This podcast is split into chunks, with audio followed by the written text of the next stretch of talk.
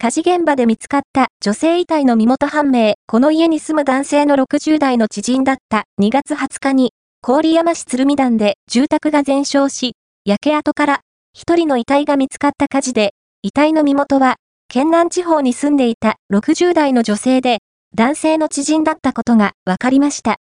火事の後、この家に住む男性やその親族は無事が確認されていて、警察は遺体を解剖し、身元の特定を進めていました。